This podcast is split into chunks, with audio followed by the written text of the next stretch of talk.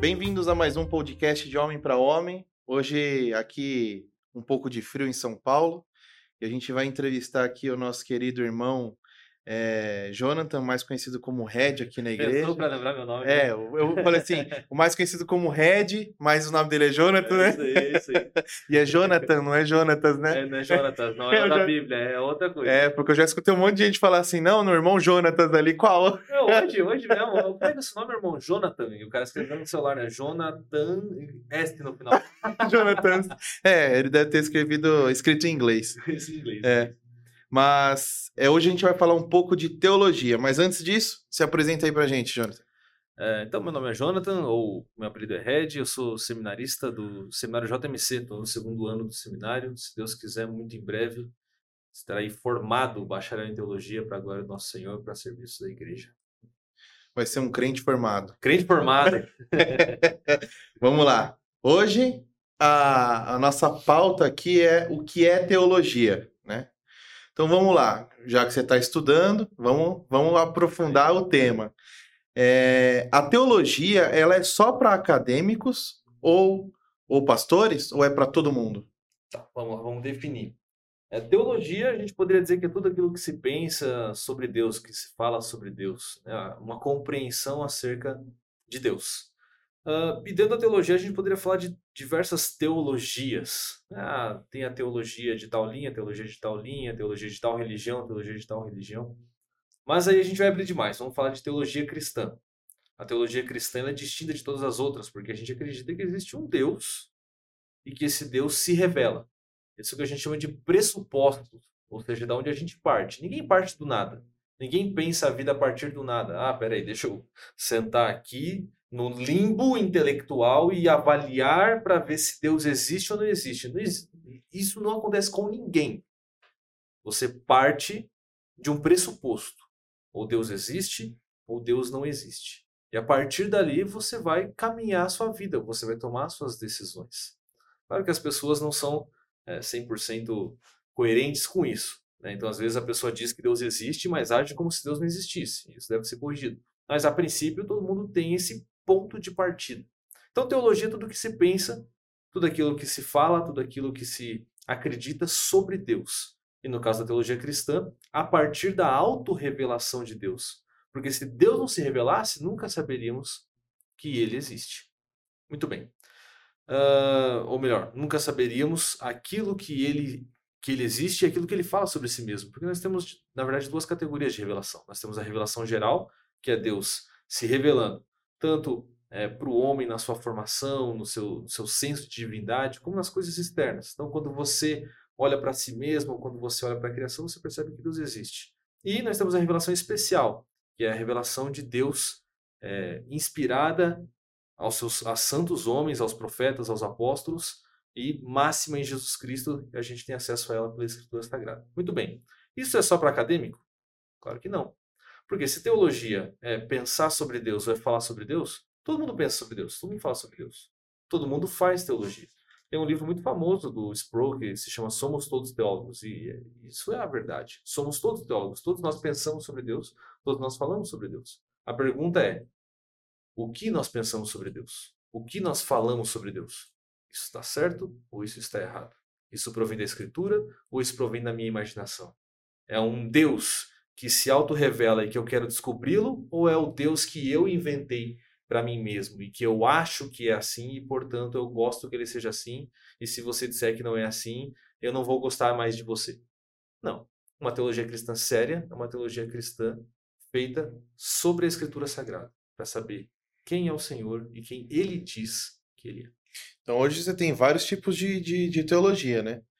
Tem a teologia do, do, do dinheiro, né? Que é, todos somos filhos do rei e, portanto, não podemos ser pobres, o que não é uma verdade nunca na vida de ninguém isso.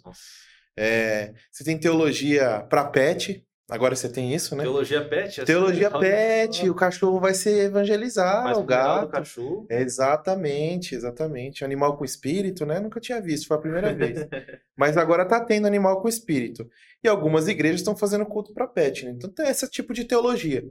Então, aí entra bem nesse nível que você falou, de teologias da minha cabeça. Uhum. Ou da, da minha, não, Deus me livre da minha cabeça, da cabeça de outros aí. É. Mas tem muita gente com esse tipo de teologia na, na cachola, né? Um negócio devaneio, né? Parece que o cara falou assim: olha, eu, eu dormi, tive um sonho, ah, agora eu acho que eu posso pregar para cachorro. Normalmente é uma a, a projeção que o cara faz dos seus próprios valores, que ele adquire de algum lugar, normalmente da cultura, no próprio Deus da Escritura. Então ele aprende com a cultura que certas coisas são boas, certas coisas são, são, são legais, certas coisas são é, moralmente louváveis. E ele quer projetar isso em Deus. Então ele aprendeu com a cultura, por exemplo, que bicho é melhor do que gente.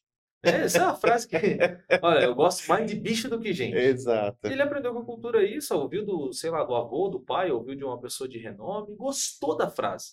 E agora ele quer tentar retroprojetar essa frase em Deus. Ele quer que Deus pense assim também, que Deus goste mais de bicho do que gente e que os animais sejam mais puros do que os seres humanos. E é isso que ele faz. E, inclusive, é, um, um- é uma coisa que tem entrado hoje na- nas igrejas, né?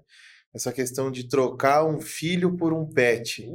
Eu teve um- o, o Robert fez uma pregação sobre. Sim, É. O Robert gosta desse O aí. Robert fez uma pregação desse aí, um- um- o pastor Robert fez uma pregação dessa, eu acho que é uns 20 dias atrás, mais ou menos, né, no culto da noite. E até ficou meio assim, né? No final ele falou: gente, calma, não tô falando que, que todo mundo é assim, porque existem pessoas que não podem ter filhos, né? Isso é uma coisa. E às vezes você não pode ter filho e também não quer adotar. Ó, não tem problema, não tem problema, né? Sim. Foi a vontade do Senhor para sua vida. Tá Claro. claro isso. Então não é isso que ele quis dizer. O que ele quis dizer é a pessoa falar: eu não quero ter filhos e vou adotar um, um cachorro ou um gato e considero ele como filho. Opa, então aí a gente tem um probleminha. Então, essa já é uma teologia que começa já a entrar, e se não tiver o tratamento correto, tanto por parte da igreja quanto por parte das lideranças da igreja, vira realmente uma bagunça dentro da igreja. Isso é- entra entra no, no famoso no famoso é, na- vida corriqueira. Ah, é normal, tem um irmão aqui que tem isso e só faz isso. Não, não é normal. Ninguém fala nada, que, Exato. né, não quero papo no fica aculturado. Então, quando você acultura a coisa, ela vai ficando, vai ficando, e vai ficando, e vai ficando. E é uma coisa que é, é perigosa para todo mundo, para todo mundo. A, a escritura nos conclama a sempre combatermos o bom combate da fé. E combater o bom combate da fé é também proteger a igreja doutrinariamente dos avanços da cultura. Todos nós somos homens do nosso tempo. A gente não tem como, como se separar da nossa cultura e, mais uma vez, sermos pessoas que somos plena, perfeitamente neutras e avaliamos todas as coisas de um ponto de vista neutro querendo ou não, nós somos formados e influenciados por essa cultura.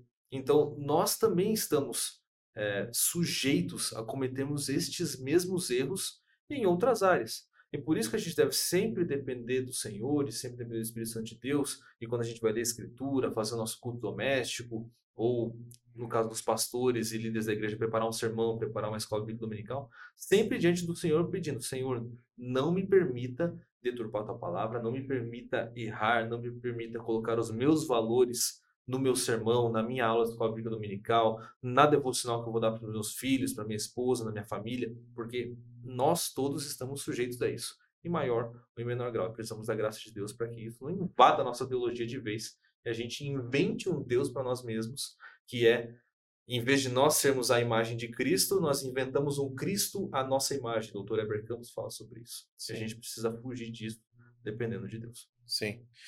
E aí, voltando um pouco para o contexto aqui, é, não saímos muito também, mas são teologias diferentes, né? Sim, sim. É, como que a teologia pode ajudar o homem cristão? O homem cristão precisa pensar e crer em coisas sobre Deus.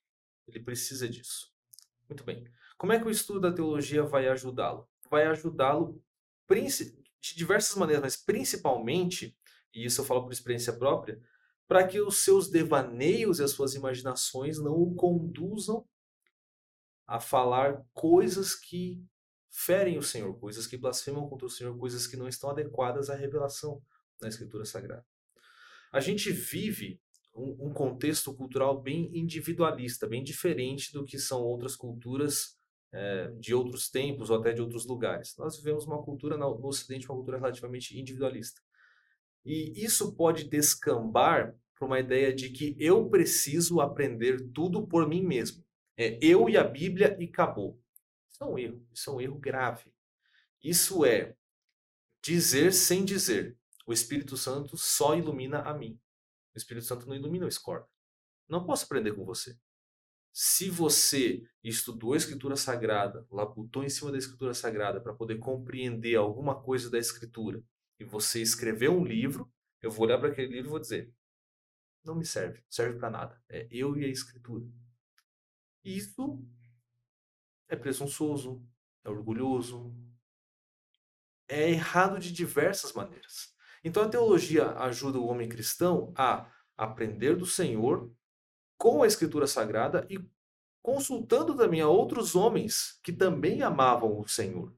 Quando eu falo de mim, por exemplo, no seminário, quando a gente lê é, livros de outras pessoas que não são Escritura Sagrada, mas que são pessoas que amam o Senhor e que queriam conhecer mais do Senhor e que querem nos ajudar agora a conhecer mais do Senhor, eu não estou é, idolatrando homens. Pelo contrário, eu estou aprendendo teologia, eu estou aprendendo uma ciência, uma ciência humana, uma ciência que, que se desenvolve, uma ciência que progride com outras pessoas que também amavam o Senhor e que o Senhor também pode as ter iluminado. Então, eu estou fazendo ciência, eu estou me colocando no meu lugar, eu estou reconhecendo que eu não sei todas as coisas e que eu posso aprender de outras pessoas. Então, eu acredito que esse é um dos, um dos maiores benefícios é eu não ficar com as elocubrações da minha cabeça, né? Ou, cara, é muito engraçado, você vai estudar heresias na história da igreja, você pensa assim, rapaz, eu já pensei isso. Eu posso citar uma aqui, porque eu já pensei e, e bom, enfim, vai, vai ficar aí para as gravações das internets. Eu já pensei uma vez uma coisa assim, ó. Tá, tem Pai, Filho e Espírito Santo, mas só tem um Deus. Ah, Poxa vida, como é que eu vou conciliar essas coisas na minha cabeça? Ah, talvez foi assim, ó, talvez Deus, na verdade, era o Pai, era Deus, era Jeová no Antigo Testamento. Mas ali agora no Novo Testamento, ele assumiu outra forma, que é Jesus. Né? E daí depois que Jesus ascendeu, ele assumiu outra forma, que é o Espírito. Ó, oh, então nós temos né, um Deus, mas três pessoas, três formas diferentes. Isso é uma heresia do século II. Que, que gente que pensava assim era excluída da igreja e desde, cara, 1700 anos atrás já estava condenada, né? 1600 anos atrás estava condenada nos concílios ecumênicos da igreja. E eu pensei essas coisas com a minha cabeça, na minha elucubração. Então o estudo da teologia me faz ver, rapaz, realmente, isso aqui que eu pensava é, é uma coisa infundada, isso não tem benefício nenhum. Eu tô tô completamente longe da verdade. E homens santos de Deus me ajudaram a ver essas coisas. Sim. Isso é um fato importantíssimo, né? A teologia não é construída sozinho. Ninguém faz nada sozinho, né? É, a gente tem aí, a gente tem na história, na história da Bíblia mesmo, pessoas que andaram sozinhas e enlouqueceram, né? Sim. Enlouqueceram. Então, ou foram morar é, em lugares diferentes, né, em cavernas, por cavernas, exemplo. Né? Os né? eremitas. Né? Exatamente, exatamente. Então, é, Ló, né? Ló, quando a, saiu de, de, de, Sodoma, ele morou numa caverna por, por, por, um bom tempo junto com as filhas, né? E ali foi o que rolou um monte de coisa de, de também elucubração. elucubração né? Como é o nome da palavra? Elucubração. Ah, ótimo. Doideira, né? Doideira da cabeça. Doideira, doideira da cabeça. Então, rolou um negócio desse, né, ali. Então, você vê que a gente faz parte, a comunhão está entre os cristãos, né? Exatamente. Então, a gente tem que vir à igreja, a gente tem que ter esse convívio. O convívio muitas vezes vai ter espinho, vai ter uma cotovelada, vai ter, mas faz parte acontecer isso. É chato, é. é. Você tem o desejo humano de abandonar tudo? Tem. Mas o que te faz manter no caminho sempre é o Senhor, né? É, é a oração, é a leitura da Bíblia, é a comunhão de outros irmãos que a gente divide os nossos problemas e eles nos aconselham muitas vezes. Então, não existe ser sozinho, não existe. Não. Acho que a teologia também nos ensina bastante sobre isso. Com certeza. No final das contas, a gente está sempre aprendendo de outras pessoas. A gente não gosta de reconhecer. mas a gente está sempre aprendendo das pessoas. Se a gente se recusa a aprender da igreja, se a gente se, recusa a aprender dos daqueles que, de acordo com Efésios 4, foram o próprio Deus que colocou para edificação da igreja e para que o corpo seja unido no mesmo propósito, unido na mesma fé, unido no mesmo conhecimento, no pleno conhecimento de Cristo Jesus, então a gente rejeita a igreja para aprender de outras pessoas. E aí que volta aquele assunto que a gente falou. Aí a gente começa a pensar a teologia à luz né, de teorias sociais, à luz é, de, de outras ideologias, de outros ídolos. A gente vai adotar um ou outro ídolo e a partir dele começar a pensar as escrituras. Sim. E hoje, hoje, no mundo empresarial, né, a gente tem o um famoso feedback, né? Que é para você aprender os, com os seus erros, né? Uhum. As pessoas vão pontuar. Só que agora entrou uma, uma, uma, uma nova teoria, chama feed forward, que é para você continuar. Então, o que, que eu preciso para continuar? Então, eu olho o meu passado, né? Eu olho as coisas, os erros que eu cometi, mas eu também olho o meu futuro. O que, que eu preciso para continuar? O que, que eu preciso para melhorar? Aonde que eu vou chegar é, eh, para essa empresa aqui no, no melhor lugar. Eu acho que isso também pode ser muito bem utilizado aqui entre nós, né?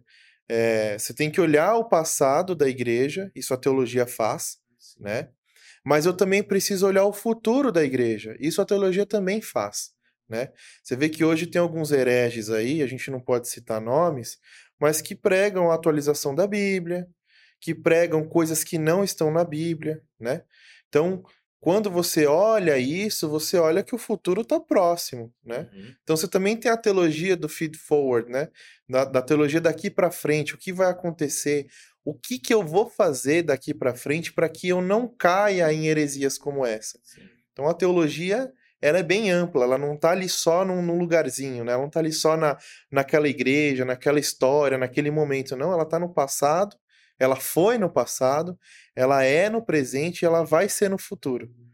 Todas as formas é, de atuação nossa no mundo são derivadas da nossa teologia, no fim das contas. Mesmo se o cara for ateu. Sim. Se o cara é ateu, ele vai ter uma teologia, ele vai pensar sobre Deus, ele vai, fazer afirmações sobre Deus e aquilo deve, deveria guiar a sua forma de vida. Né? E assim também o cristão. A sua forma de pensar a Deus, a sua forma de compreender o Senhor, também vai guiar a sua vida.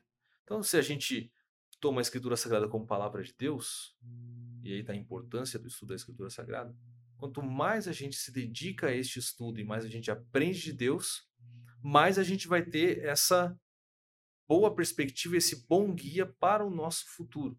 A gente vai aprender a amar mais o Senhor nas minhas práticas, dentro de casa e no trabalho, e a forma como vou responder às pessoas, e a forma como eu vou lidar com o meu pecado. Então, o estudo da Escritura Sagrada para a formação da boa teologia é imprescindível, porque é ali que você tem a verdadeira revelação de Deus e é ali que eu vou ter diante de mim o próprio Deus falando quem ele é e quem eu sou. E isso para moldar as minhas práticas, isso para moldar a forma como eu lido com o mundo, a forma como eu interpreto o mundo. Você falou daquele é, de outras pessoas, de outros, de outros indivíduos, né, de outros teólogos que falam coisas acerca de atualização da Bíblia. Um desses teólogos também deu uma entrevista esses dias, é, se eu não me engano, foi para o G1, e na sua entrevista a pauta era política. Nós estamos falando de eleições. E aí a pergunta final, bom, antes disso ele falou muitas outras coisas das quais eu discordaria veementemente, mas uma delas foi grave. No final, o entrevistador perguntou para ele o que, que um eleitor evangélico precisa saber para as eleições deste ano. E aí o, o indivíduo respondeu: é, olhe no, nas eleições de 2022, olhe para Jesus. Olhe para Jesus. Não para a Bíblia, para Jesus. Porque nem tudo aquilo que está na Bíblia olha para Jesus. Nem tudo aquilo que está na tradição eclesiástica olha para Jesus, nem tudo aquilo que está na boca de pastores evangélicos olha para Jesus. Tá. Então, ele fez uma dicotomia entre pastores e Jesus, entre tradição eclesiástica e Jesus, e entre a própria Escritura e Jesus. Esse então, aqui, o mais grande. Aqui a gente tem, primeiro, uma coisa que me é muito estranha, porque Jesus, até onde me consta, não escreveu uma única linha Ele falou pela Bíblia, né? Ou, ou, ele apareceu pro próprio cara lá que tava dando a entrevista, porque. Todo... ele falando isso, Jesus apareceu para ele, né? Todos Só pode. os registros que a gente tem das falas de Cristo inspiradas estão na Escritura. Sim. E nenhuma delas foi redigida por Cristo, todas foram redigidas pelos apóstolos. Exato. exato. Então, aí você começa a fugir do evangelicalismo, você começa a fugir da tradição protestante, você começa a, mais uma vez, aquilo que a gente falou, inventar um Jesus para si mesmo. Ah, o meu Jesus, ele é assim, ele é um, um, um homem paz e amor que andava né, cantando com passarinhos. Uhum. Jesus vira um filme da Disney. Sim. Jesus não pode virar o filme da Disney da nossa cabeça. Exato. Cristo é a revelação de Deus Pai. A revelação que nos foi entregue agora pela Escritura Sagrada. Nela preservada, é a ela que a gente recorre. Sim. E agora, entrando num, num aspecto mais é, de família, né? Quais são os prejuízos é, dentro da nossa casa, né? Então, como, o que, que a gente sofre com a falta de um líder que, que, que não tem o conhecimento bíblico suficiente para levar essa, esse estudo dentro da casa dele, não só estudo, né? Uhum. Também para orientar a família, né? Por que caminho deve seguir, o que deve ser feito, né? Olha, na minha cabeça vem, vem, muitos pre prejuízos, muitas dificuldades é, a esse respeito, mas eu gostaria de focar na, na ideia da devoção do Senhor dentro da família, devoção ao Senhor dentro da família. Quando eu preguei aqui na Igreja da Lapa, dois domingos atrás, eu citei bastantes histórias do, do Willis Robert Banks, né? que foi o primeiro evangelista a, a, começar os trabalhos aqui no bairro da Lapa, que culminaram na construção da Igreja da Lapa em 1918.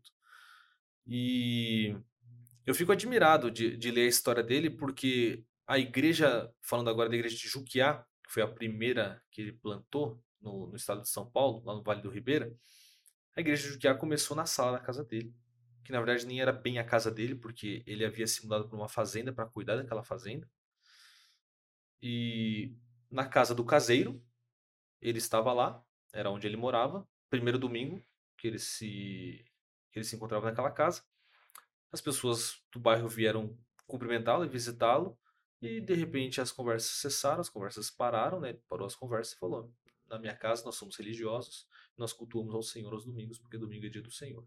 Então agora a gente vai fazer um culto ao Senhor. Vocês são convidados a ficar. Então, este referencial masculino de ser o indivíduo que conduz a sua casa na devoção e no culto ao Senhor não vai existir se nessa, se nessa família não existir este homem que compreende o valor da Escritura, compreende o valor do amor ao Senhor, compreende o valor da teologia e deseja então conhecer mais a Deus e que sua família conheça mais a Deus. Este homem nunca vai poder fazer o que o Willis Banks fez. E o que o Willis Banks fez não foi um, apenas um culto familiar, foi um culto familiar que abriu a primeira igreja do Vale do Ribeira, ou que culminou na abertura da primeira igreja do Vale do Ribeira. E a mesma coisa ele fez aqui em 1918. Quando ele começou a fazer isso lá no Vale do Ribeira, ele tinha menos de dois anos de convertido, segundo a sua filha. A sua filha foi a biógrafa, a, a biógrafa dele. Ele não tinha nem dois anos de convertido. E ele fazia todos os domingos culto familiar, em tal medida que, mesmo com visita em casa, ele dizia: agora é hora de amarmos o Senhor. Somente uma pessoa que ama o Senhor, que conhece o Senhor e que tem apreço pela teologia pela escritura pode fazer uma coisa dessa: dispensar a visita para fazer culto doméstico na sua casa. Então, se o homem não assume para si esse papel de agora é a hora do, do culto ao Senhor, e na minha casa nós fazemos culto ao Senhor, então os filhos deles vão aprender que, de fato, talvez isso não tenha tanto valor assim. Poxa vida, meu, meu pai passa 40, 44 horas por semana trabalhando, mas ele não, não passa uma hora estudando a escritura comigo ao longo da semana.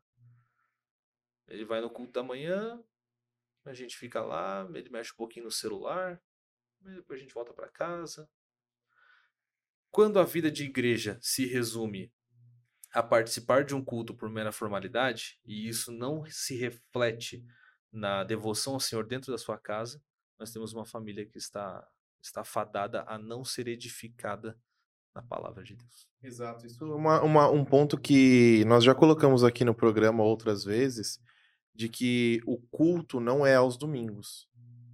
O culto é todos os dias. Então, quando nós não ensinamos os nossos filhos dentro de casa, né?